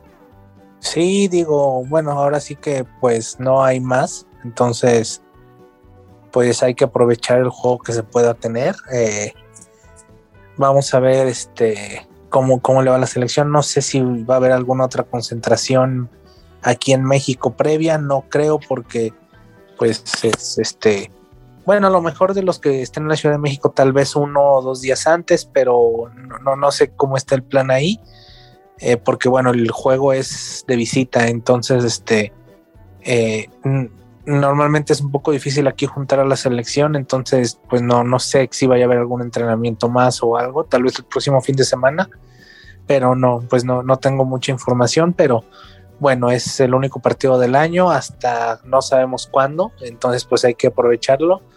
Eh, no sé cómo están las Islas Caimán ahorita, eh, la verdad desconozco. Eh, ya el año pasado pues no estaban muy bien, que digamos, han venido bajando su, su nivel bastante eh, y no sé cómo va a ser el partido, la verdad, eh, tanto porque no sé cómo va a llegar México, porque nada más ha habido un entrenamiento y no ha habido otros juegos últimamente, y, y tanto porque no sé cómo, cómo están los de, los de las islas, ¿no? Pero eh, aquí en México, pues más o menos la selección va a llegar, bueno, los jugadores con algo de, de este de, de, ritmo un poquito ya empezó la liga empezó este fin de semana entonces muchos ya empezaron a jugar muchos de los que van a ir ya están en competencia entonces pues no es como que llegar de cero ya ya por ahí van a tener un par de partidos encima sobre todo que la mayoría de la selección viene de, los equipos del centro entonces pues ya ellos ya empezaron a jugar algunos desde la semana pasada y pues bueno ahí más o menos este eh, pues me dio un experimento por eh, que, este, que se va a, a tener en el partido. Entonces, pues a ver cómo, cómo sale, ¿no? Eh, digo, creo que México debería de ganarlo, pero pues no, eh, no, no, tampoco se me hace um, tan productivo, ¿no? Que, sol, que solo sea un juego y pues a lo mejor el siguiente juego, quién sabe hasta cuándo va a ser. Sí, justamente también es que, que bueno que me mencionas eso, porque también quería hacer la transición a conversar un poco sobre esto de, de rugby mexicano, porque también iba a mencionar que justamente eh, ayer y hoy, 26 y 27 de noviembre, es, ya comenzó oficialmente la, la liga. En este caso eh, tuvimos eh, los partidos eh, del área metropolitana, que, que comenzaron primero. Eh, en este caso ayer se jugó Rooster contra Pumas, Wallabies con Black Thunder, que jugó, se jugó, y también Tasmania contra Jaguares y también de igual manera Burros Blancos con, eh, con Clauicas y Tasmania B contra Coyotes, que eso también se estuvo jugando sí. de igual manera este, este fin de semana. Y sí, justamente... Juegos, ah, perdón. Digo, eh, juegos, eh, pues de las dos, es que en el centro del país hay dos divisiones, entonces pues juegos de, de la primera y de la segunda división. Uh -huh. Y hicieron o de la primera ahí. y segunda fuerza, que me encanta ese nombre, por cierto. Sí, así le ponen, pues, pero yo estoy acostumbrado a decirles divisiones, pero bueno, este, eh, son ahí, hicieron como un reacomodo de las zonas. Este, pasaron a los borregos del Puebla a jugar al Oriente con Veracruz, que también lo mandan a jugar al Oriente, y Salvajes de Puebla también lo mandan a jugar al Oriente. Esos equipos jugaban en el centro, entonces eh, los, los, regresan a una zona, una zona aparte que pues, no sé qué tan conveniente sea para Puebla, que era el equipo más competitivo de, de los tres. Eh, re, re, bueno, como tal con Veracruz, eh, no sé si el cambio lo pidieron ellos, no sé si la federación los mandó, pero para Veracruz creo que era complicado estar viajando tanto, tantas veces a la Ciudad de México. No está muy, no es como que un viaje muy, muy corto que digamos y, y, este, y les tocaba viajar mucho. No sé si eso ha influido en que ahora tengan o vuelvan a tener una zona entre ellos como ya la habían tenido antes y este y en la segunda fuerza pues varios equipos que el año pasado estuvieron y este ya no. Pero pues igual que en años pasados se llena con los equipos B de, de, otros equipos. Algo que no sé qué pasó es que en teoría se supone que había equipos que habían eh, pues no sé se habían ganado el boleto para ascender pero a la mera hora no, no sé si no quisieron o no se hizo ya el ascenso, no sé qué pasó, pero, pero no sé si Coyotes o Legio, uno de esos dos equipos eran los que tenía el derecho a ascender y jugar en la primera, pero ya no supe qué pasó, nunca dijeron nada, no anunciaron nada en la federación, entonces no sé si no quisieron jugar, declinaron jugar o, o no, no hubo ascenso siempre, no sé, está muy raro eso, pero bueno, ahí a ver si después uno se entera. Sí, y lo, lo, que también iba a mencionar es que ustedes eh, de Reinos van a comenzar su primera jornada, o bueno, bueno, su primer partido en la segunda jornada, que van a jugar contra Lobos el, en la semana del 10 de diciembre. Veo que la semana que viene van a estar, eh, van, van, a descansar. Así que bueno, entonces ya preparándose para Lobos. Uh -huh. Sí, ya empezamos en, en 15 días. Este. Mmm, a ver qué tal este se nos presenta la temporada. La temporada pasada fue muy difícil. Eh, vamos a ver esta si eh, ha sido un poquito complicado en el sentido de, de los entrenamientos. Eh, pues de repente el lugar para entrenar es un poquito complicado aquí a veces la situación. Pero este, bueno, vamos a ver qué tal, qué tal nos va. La mayoría de los equipos son los mismos del año pasado, nada más se agrega los de Aguascalientes, que ya tenían muchos años que no jugaban la liga, y qué gusto volver a tener a los, a los a, a, un equipo de Aguascalientes, pues un equipo diferente al que ya había estado. ¿Cómo se llama? Eh, eh, eh, se llama Calaveras. Ah, muy bien, Calaveras de Aguascalientes. Muy sí, este, hace muchos años, estoy hablando de hace 10 años, Aguascalientes tenía un equipo en la primera división que eran los, los Caballeros de Aguascalientes. Este, jugaron dos, tres temporadas nada más. Este, eh, y en, me acuerdo que en su primera temporada cuando estuvieron no lo hicieron mal. Era un equipo este, que traía eh, este, Carlos Cerrejón, un jugador, ex jugador de, de la UNAM, muy conocido aquí en México, muy querido por todos. Si nos escucha, le mandamos saludos a Charlie Rejón. Este, eh, y, siempre era muy agradable ir a jugar a Aguascalientes. Entonces, qué bueno, qué gusto que no sé si él sea el que trae este equipo. Nosotros, ese equipo ya estaba, o sea, ya existía, pero es la primera vez que va a jugar la liga. Nosotros fuimos a jugar contra ellos hace dos años no hace tres años. Eh, fue nuestro último juego de preparación de hace tres años. Fuimos a jugar con ellos a Aguascalientes y sí los traía él, pero no sé si este equipo que va a jugar en la liga, quiero creer que también está metido él ahí. Este, y bueno, qué gusto que eh, se integran a la liga. Ojalá no nada más sea por una temporada. Este, y bueno, le te refresco un poquito la baraja de equipos, ¿no? Que pues ya tiene mucho tiempo siendo la misma y no había cambiado, entonces este eh, pues siempre es agradable que llegue un equipo nuevo. Eh, y pues nada, ojalá este eh, digo, difícil en el sentido de que pues es el equipo nuevo, luego normalmente se les complica un poco a los equipos nuevos adaptarse a, la competencia y todo eso, pero bueno, esperemos que, les vaya lo mejor que puedan hacer, que aprendan mucho y, que se queden, que no nada más sea de un año exactamente, y bueno, ya estaremos conversando obviamente sobre todo lo referente a, bueno, al, torneo varonil Colombia 15 de, México, que bueno, va a estar por, por largo, ya la final la van a tener en, junio, así que de vez en cuando estaremos conversando al respecto para ver obviamente cómo le va no solamente a Rinos de Guadalajara, a tu equipo, para los demás y ver qué tal. Entonces ahí vamos a estar al tanto de eso, hermano. Sí, creo que una, digo, muy rápido, creo que va a ser un torneo en general mejor que el pasado. El pasado fue muy complicado porque veníamos saliendo de la pandemia. Este, este, esta temporada regresan equipos que el año pasado no, que la temporada anterior no jugaron, como Jaguares de la Ciudad de México, por ejemplo. Este, eh, tres equipos en el norte, que normalmente hay dos. Qué bueno que hay un tercer equipo, los mestizos, que no los conozco bien, y ver dónde son. ¿No, es así, ¿No es racista ese nombre? Para, digo, yo sé que son mestizos, pero. bueno, es que, es que, es que aquí en aquí en México no, no, no resulta como algo pues particularmente no sea como ofensivo ni nada, digo. Nada, no, Yo lo decía por broma. No, no, no. es como, es como aquí en México que es muy normal nosotros que le decimos, todos tenemos un amigo que le dicen el negro. Exacto. Y no es, y no es. Este exacto, no, no, exactamente, no por estar de que despectivo, sí, yo entiendo. Ajá, sí, sí, sí. Entonces, algo similar. Entonces, ah, este, y lo interesante también es que en el sur, lo que es la zona de Quintana Roo, eh, los dos equipos van a jugar primera división, que son los Hammerheads y los de Ekbalam, que son los campeones de la segunda división. Sí, no me lo recuerdes porque eh, le ganaron ustedes a Rinos. Sí, nos ganaron la semifinal. Este, sí, no, me lo recuerdes. Es un buen, sí, digo, no sé cómo esté este año, no sé cómo esté este año, pero pues es un buen equipo. Creo que eh, tiene, tiene con qué poderle. La desventaja de los equipos de ahí es que nada más son dos y pues nada más juegan entre ellos y desafortunadamente nada más uno pasa al nacional y pues nada más uno es el que se puede ir a medir con los demás equipos, hombre.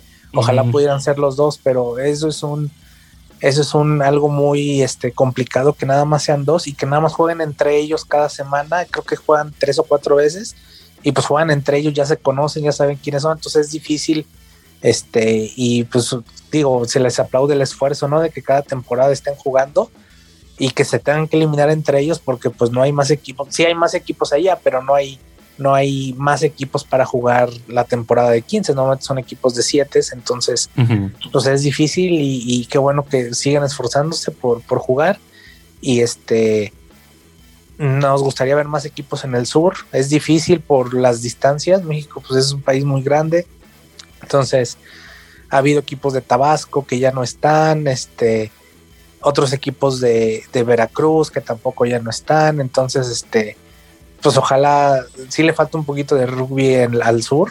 Mm, este, y llegar a zonas donde pues, no ha llegado, ¿no? Hace mucho teníamos un equipo de Oaxaca que nunca jugó en la liga, pero lo teníamos, ya no está. Equipo, equipos de Guerrero también, de, o sea, hace falta un poquito desarrollarlo por allá. También en Colima, me imagino, en Tamaulipas. bueno, Colima, Colima, de hecho, Colima tiene dos equipos ahorita. Ah, bueno, mire. ¿En Tamaulipas tienen alguno en Tamaulipas? No, ah, desde los pocos equipos, creo que ni en Durango tampoco, es de los pocos estados que, que no, que no este, tiene, que no tienen rugby. Hay un, eh, Colima tiene dos, uno de ellos son, se llaman los Espartanos, ellos ya este año juegan la liga, de hecho juegan en nuestra zona.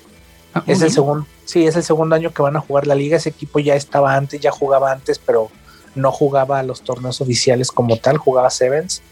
Y el otro equipo son los Leones de Colima, que este año en Sevens lo hicieron muy bien. De hecho, tuvieron tuvieron buenos torneos, de hecho nos ganaron a nosotros en, uno de los torneos y jugaron bien. Creo que ellos no les da el número de personas para inscribirse a la liga de 15, entonces este eh, eh, hace, ellos antes la jugaban, ya no, ya no hace mucho que no, que no la juegan.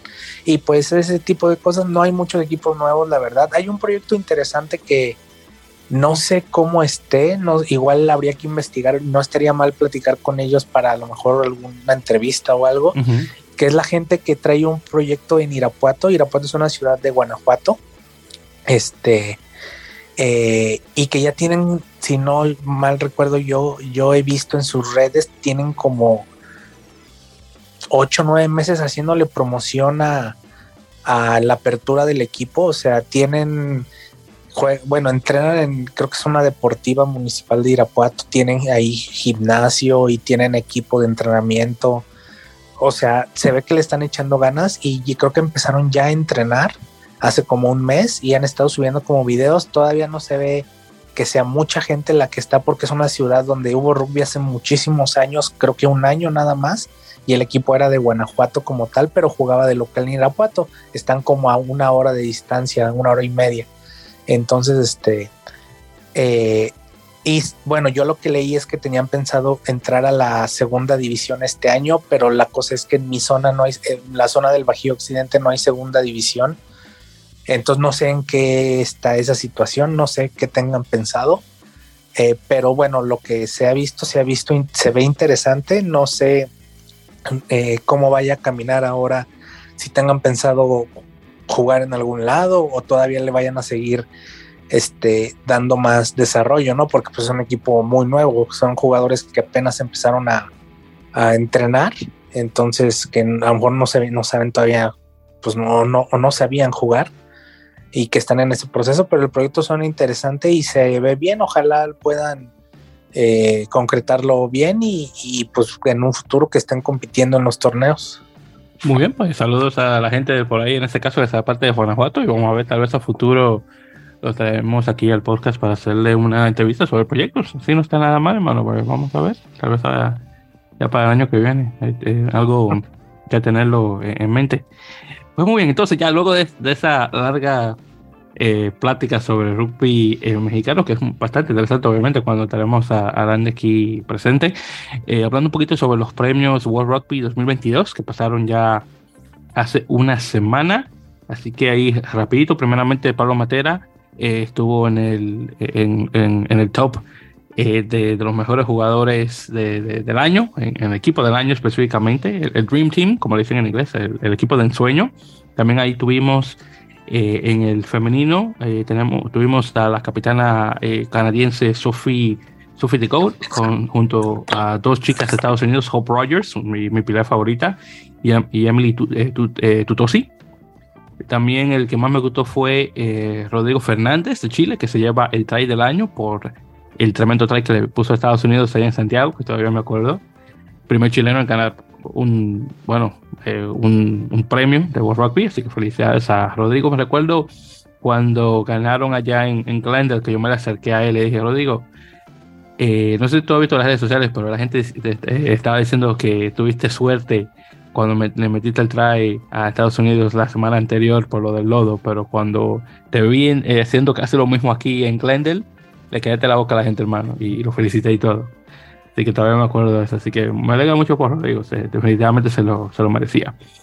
También, por cierto, hablando de, de, rugby femenino, eh, muchas de las chicas de la selección estadounidense han regresado a sus equipos eh, del, del, Premier 15, el torneo femenino inglés, a jugar de regreso a sus equipos. Así que parece que el proyecto este de tener jugadores internacionales en la liga inglesa se va a mantener, lo cual me alegra mucho. Eh, las chicas canadienses todavía no han regresado, bueno, después de, de la pérdida que tuvieron contra Francia en el, tercer lugar en la Copa, así que me imagino que van a tener un poquito más tiempo de descanso, pero parece ser que todavía vamos a tener jugadoras internacionales en la liga femenina inglesa. Eh, también hablando un poquito sobre rugby a 7, eh, tuvimos ya, bueno, comenzamos la semana anterior el Run Sevens, que lo estuvimos conversando con mi tocayo Víctor Silvero, que le mando un saludo. Eh, pero también lo que voy a eh, conversar brevemente contigo, eh, Andy. obviamente vimos que las chicas mexicanas le ganan a Jamaica, y también en, sub-19 femenino y masculino, y de igual manera en el, en el femenino mayor, y luego pierden contra Jamaica en, en varonil, llevándose al segundo lugar, pero claro, de todos modos clasificando a los Panamericanos y los Juegos del Centro y el Caribe. Eh, eh, así que, ¿algún comentario sobre el Run Sevens que se jugó allá en la Ciudad de México? Eh, bueno, muy rápido. Este, pues sí, lo, importante creo para las elecciones, bueno, las chicas sí era ser campeonas.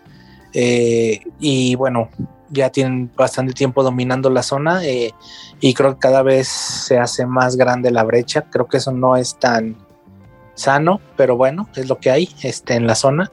Mientras las chicas sigan ganando el torneo, pues no va a haber ningún problema, pero tampoco creo que haya otro equipo que les vaya a ganar en no sé cuántos años. Entonces está, está ahí un poquito cómoda la situación. Eh, lo importante realmente es el pase a los Panamericanos, a los Centro y al Challenger, que ya este, pues es habitual, ¿no? Que la selección mexicana femenil esté en esos torneos el siguiente paso es competir en esos torneos que ahí es donde todavía estamos un poquito abajo, pero bueno, se está tratando de trabajar para, para, para poder ser más competitivo en ese nivel. Eh, sí, no tuvieron problemas, los partidos este, muy, pues sin problemas, la verdad no, no hay mucho, porque bueno, las chicas nos tienen acostumbrados a, a ese resultado en el RAN. Eh, por el lado de los hombres, eh, sí había pues un poquito más de reto ahí, que era regresar a unos panamericanos, que en los pasados panamericanos no se consiguió el boleto, después de un muy, muy mal torneo en la clasificación, que también en el rank, si no me equivoco, fue un cuarto lugar en el RAN, algo así. Este, eh, y se regresa a unos panamericanos, mm, que, este, que era el objetivo, creo yo y también a los centroamericanos, que bueno, México es el actual, el, es medalla de plata de esos juegos de, en el rugby. Eh, y el objetivo que creo que en ese orden era panamericanos, centroamericanos y el tercero que creo yo que también es importante es ganar el RAN. Digo, a mí se me hace todavía ciertamente dentro de todo fuera de lógica. No, no entiendo cómo es el 2022 y México todavía no ha ganado el RAN Sevens en hombres.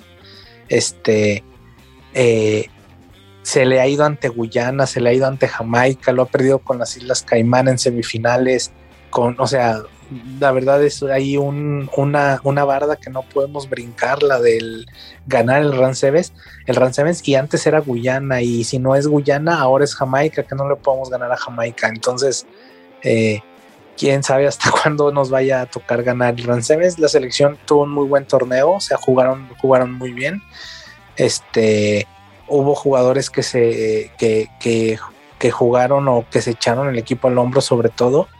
Eh, y la verdad fue un muy buen torneo de México. Eh, la final, híjole, yo creo que era ganable. Eh, porque México jugaba mejor que Jamaica. Jamaica, como lo sabemos, pues sus individualidades y su físico y su potencia y su la velocidad, sobre todo, en el juego colectivo como tal México lo estaba haciendo mejor y de repente dos escapadas de los jamaiquinos y pues acaban en try. Creo que este ha sido el juego con Jamaica más parejo que yo he visto de los últimos años.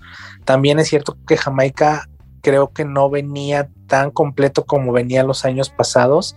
Los años pasados traía mucho jugador del Rugby League. Muchos de los que estuvieron en el Mundial de Rugby League habían venido a jugar el RAN, habían jugado el RAN en ediciones anteriores este año pues ellos no están, acaban de jugar el, mundial y no, y no, y no vinieron. Y aún así, bueno, Jamaica presentó un equipo muy, muy competitivo y realmente México estuvo ahí para, para poderle competir, casi para ganarlo.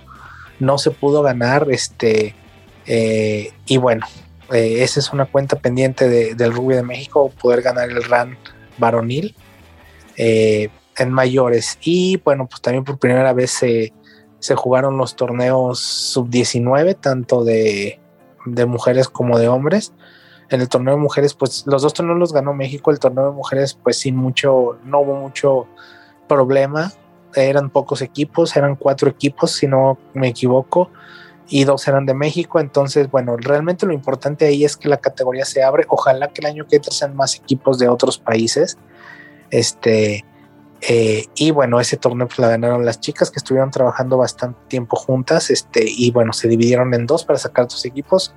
Y el equipo A, por decirlo así, fue el que, el que ganó el torneo. Y en cuanto a los hombres, este, eh, también primera vez que se juega esta modalidad, obviamente sub-19 de 15 existe desde hace mucho, pero en Sevens es la primera vez. Y también un equipo mexicano que jugó, que jugó bien, o sea, con, con muy buenos partidos, también destacados individuales este, de algunos jugadores. Y pues igual que en el mayor, el partido era con Jamaica, este, que que iba a ser una Jamaica obviamente más en, este, equivalente a su edad, pero una Jamaica igual que la mayor, ¿no? Muy física, muy rápida, jugadores grandes, de tamaño más grandes que los mexicanos incluso, pero pues México lo sacó y lo resolvió como en rugby, no un muy buen partido, la final estuvo muy buena y bueno, siempre es bueno ganar estos torneos de la zona y tratar de posicionarte como el mejor, ¿no? Abajo de Estados Unidos y Canadá. Nada más nos falta el varonil mayor, que pues esperemos a ver si el año que entra se nos da. Exactamente, hermano. Y como dice mi mamá, el que espera mucho espera lo poco. Así que ya pronto tal vez se le va a dar eh, el, esto, el de, ganar por fin el RAN. Ya que honestamente estoy de acuerdo contigo. Ya hace mucho que deberíamos haberlo ganado, pero bueno, de poquito a poco, hermano. De poquito a poco. Vamos a ver ya para 2023 si es que ese por fin es el año de ganar ese torneo eh, regional, que será buenísimo obviamente de ver. Bien, eh, también eh, ya, bueno, ya para la semana que viene vamos a tener, hablando de rugby a 7, vamos a tener el, Dubai Sevens, que, que regresa. ya todos los equipos, con excepción de Argentina, han anunciado sus planteles. Por cierto, también se confirmó el cambio de, de director técnico. Rugby Canadá eh, ha despedido a Henry Paul de su cargo y se le ha pasado el cargo a Sean White como director técnico interino. Así que este va a ser su primer torneo eh, a las riendas del equipo canadiense, que bueno, por mucho tiempo viene en picada, así que vamos a ver, para que tengan un buen torneo.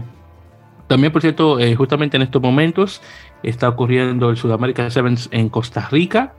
Eh, que sería para clasificarse justamente para los Panamericanos. Brasil vence a Paraguay por 14 a 5 y se lleva eh, el puesto. Entonces, en este caso, ya para los Panamericanos vamos a tener un total de 8 equipos que se van a estar eh, jugando el, torneo. porque Brasil se llevó la, el, bronce, en este caso, ganando nuevamente 14 a 5 a Paraguay. Entonces, eh, junto con eh, Brasil, los otros equipos que van a estar también ahí en los Panamericanos, tenemos obviamente Jamaica que eh, y México. También tenemos a Canadá, Argentina, claro, Chile, Uruguay y Estados Unidos. Así que eso va a ser los ocho, equipos que van a estar jugando en los Panamericanos. que, es en Santiago, ¿no? ¿No dónde son? sí, exactamente, Santiago de Chile, para ser más específicos. Ah, ok. Exactamente, para no confundir con Santiago de Cuba o Santiago de los Caballeros de la República Dominicana, porque hay muchos Santiagos. Ojalá, sí. Ojalá se pueda, ojalá Jamaica y México puedan competir, porque es el siguiente paso poder competir en esos torneos. Es muy difícil, pero ojalá se pueda hacer, por lo menos ganar algún partido, como ya lo hizo Jamaica. Eh, sí, exactamente, como lo hizo Jamaica, exactamente. Así que vamos a ver qué tal. Pero bueno, entonces ya para ir finalizando, vamos a ir con algunas firmas y unas cuantas cositas nuevas eh, que vienen dentro de Major League Rugby. Así que primeramente en relación a firmas eh, tenemos eh, un inter, bueno, un cambio. Nicolás Sánchez, el argentino, en apertura, pasa de estar francés a jugar ahora con Brib, así que parece que va a ser un cambio permanente. también tenemos a el back Martín Bogado, que firma con Highlanders de, Super Rugby de Nueva Zelanda, así que va a ser el segundo argentino jugando junto con Santiago Medrano, que regresa con Western Force. Ya sabemos que Pablo Matera sale de Crusaders y va a estar jugando la segunda división japonesa con Honda, bueno, con Mie Heat, ahora que se llama. Y también se confirmó que el chico nuevo de los Pumas, Ignacio Ruiz, muy poco tiempo duró con eh, jugando con Jaguares porque ahora acaba de firmar con London Irish, así que tenemos ya cuatro jugadores argentinos en el equipo, incluyendo eh, a, a, ver, a, eh, Juan Manuel González, Agustín Crevi y el tercero no sé cuál es. Y luego está obviamente Ruiz, que es el cuarto. pero si son las firmas. Luego, por parte de Major League Rugby, tuvimos ya el, pasado jueves eh, la confirmación del equipo de Chicago, que se va a conocer como Chicago Hounds, eh, ya oficialmente con logo y todo, que Hounds es el inglés de sabuesos, así que los sabuesos de, Chicago. Un logo bastante interesante, eh, de color verde con azul claro, que bueno, me quiero ver ya ese uniforme, ver qué tal se da. En todo caso, los colores, el color verde viene de la herencia irlandesa de la ciudad, obviamente viene de rugby, eh, el azul viene de hecho por parte de la bandera de la ciudad de Chicago y tiene un total de eh, cinco, creo que son cinco o seis estrellas eh, que también están representadas en la, bandera de la ciudad de Chicago. Así que un logo bien interesante, les recomiendo que lo vean. confirmaron a su primer jugador, que es el actual capitán de Estados Unidos, Bryce Campbell, que es oriundo del estado de, Indiana, en la parte de lo que se lo conoce en inglés como el Midwest, que es el medio oeste de Estados Unidos. Eh, es, hasta ahora el último, el único jugador que han, eh, que han este, confirmado. Eh, claro, también tuvieron ese, el draft de, de, dispersión hace unas semanas. los jugadores de, Austin como Campbell y también de Los Ángeles que, estaban en, como barco a la deriva, sin equipo.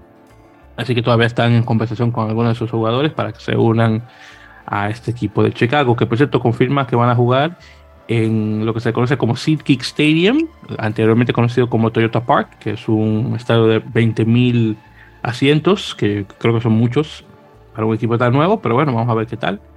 En todo caso, muy emocionado por este equipo de Chicago, a ver qué, qué tal esta siguiente temporada.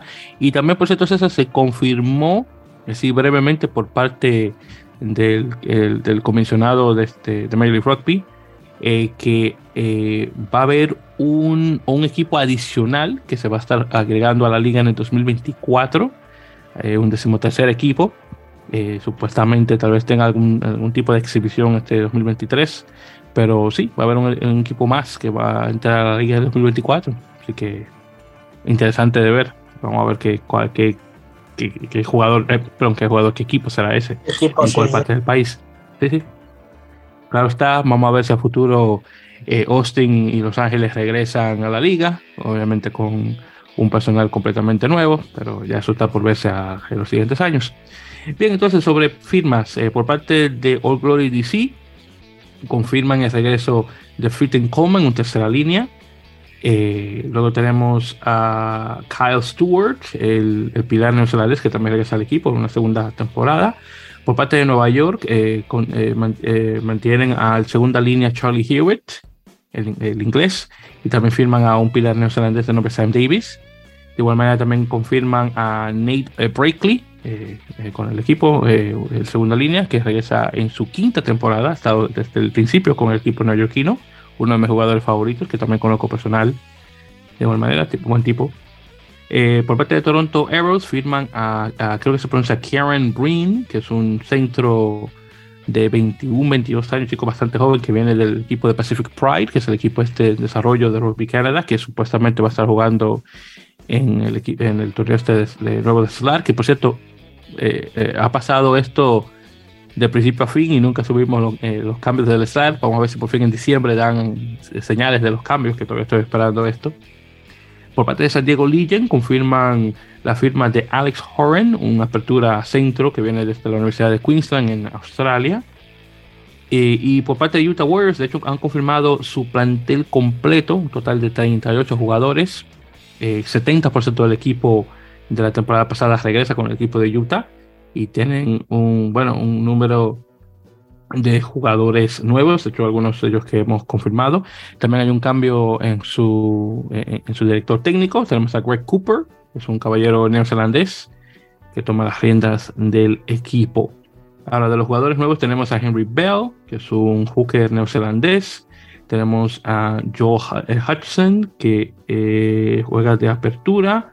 tenemos a Onejunga Javili, un tongano, que juega de segunda línea, pero también tercera. Luego tenemos a Danny eh, Janascoli y Logan Tago, que regresan con el equipo, que claro, no son nuevos. Eh, tenemos a algunos chicos que vienen de la, del draft colegial. Eh, tenemos a Greg Janowick, que viene de la Universidad de Tennessee, un segunda línea. tenemos a Sam Buckley, que es un, ex pilar de la Academia de Northampton Saints, que estaba, creo que aquí jugando en Estados Unidos de igual manera. Connor Burns, eh, de igual manera, que es un, eh, un, back. Y esos dos, de hecho, van a ya tener la van a poder clasificar con, Estados Unidos ya para el próximo año, que quién sabe si llegan a jugar para la selección. Eh, Joe Mano, de igual manera, que un chico que estaba, había jugado creo que en, en, Sevens para Samoa Americana, pero hacer el cambio a jugar a Estados Unidos en sí. Y realmente, hay muchos, unos cuantos más, pero para no alargar el caso, eh, la, cosa es que tienen un gran número de jugadores nuevos. Eh, también tienen esta, eh, la liga localista que, ha puesto el equipo de Utah, que se llama The Crossroad Cup, que de hecho terminó no hace mucho, que se usa más que nada para identificar jugadores nuevos, que bueno, tal vez alguno que otro va a entrar a este equipo. Eh, una cosa que hemos aprendido con, con Major League Rugby es que aunque digan estos son los 38 jugadores que van a jugar la liga, dependiendo de, las lesiones, bueno, puede que jugadores nuevos se vayan a agregar a, ese número inicial. Pero bueno, ya con eso dicho, hemos terminado ya este episodio número 125 de En la Mele Podcast, que bueno, mucho ha tenido que hablar y tengo que también decirles, queridos oyentes, que ya para lo que sigue, eh, obviamente que ya estamos entrando en diciembre. Eh, bueno, bueno, estos episodios se van a hacer tal vez un poquito más cortos porque vamos a tener cosas menos de qué hablar. Claro, está eh, ya que hemos pasado la ventana de noviembre. así que no se sorprenden si estos episodios largos se paran durante este tiempo. Obviamente ya también con las, con las fiestas navideñas que se aproximan de igual manera. así que posiblemente ya para diciembre vamos a estar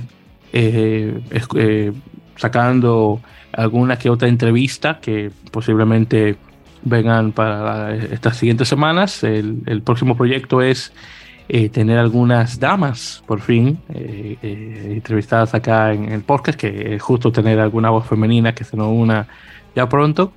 pero ese es el próximo proyecto. Así que vamos a tal vez para diciembre es posible que eso nos pueda dar. bueno, Andy, hermano, si quieres decir algunas últimas palabras para terminar, adelante. Nada, muchas gracias a todos los que nos escuchan. Eh, ya acabamos la ventana, entonces ya van a ser, creo que episodios a lo mejor un poco menos largos de, de en cuanto a hablar de selecciones nacionales, ¿no? Este, muchas gracias a todos, este, los que nos comparten, a todas, a todos, jugadores, jugadores. Eh, eh, jugadores, jugadoras.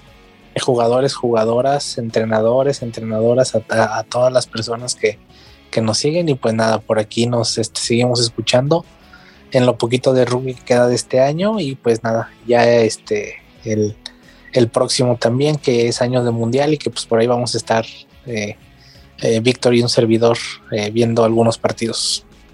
sí, te digo que ya estoy esperando el Australia-Portugal, que se, ya lo teníamos ya marcadito ya oficialmente con, con el, el, equipo que ganó ya el repechaje.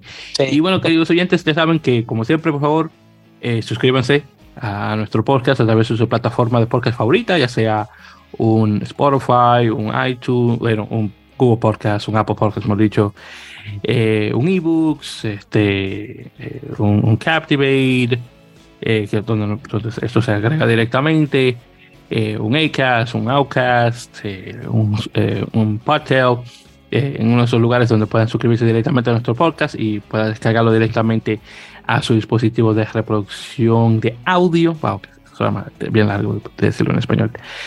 Eh, también de igual manera, sabe, por las redes sociales nos pueden encontrar eh, por el usuario arroba en la o sea, por Twitter e Instagram y por Facebook como facebook.com barra en la melee podcast. Ya para la próxima, estamos comenzando con un, bueno, algo nuevo que tal vez eh, pueda eh, salir. O si no, ya saben que vamos a venir con unas cuantas entrevistas para este próximo mes de diciembre.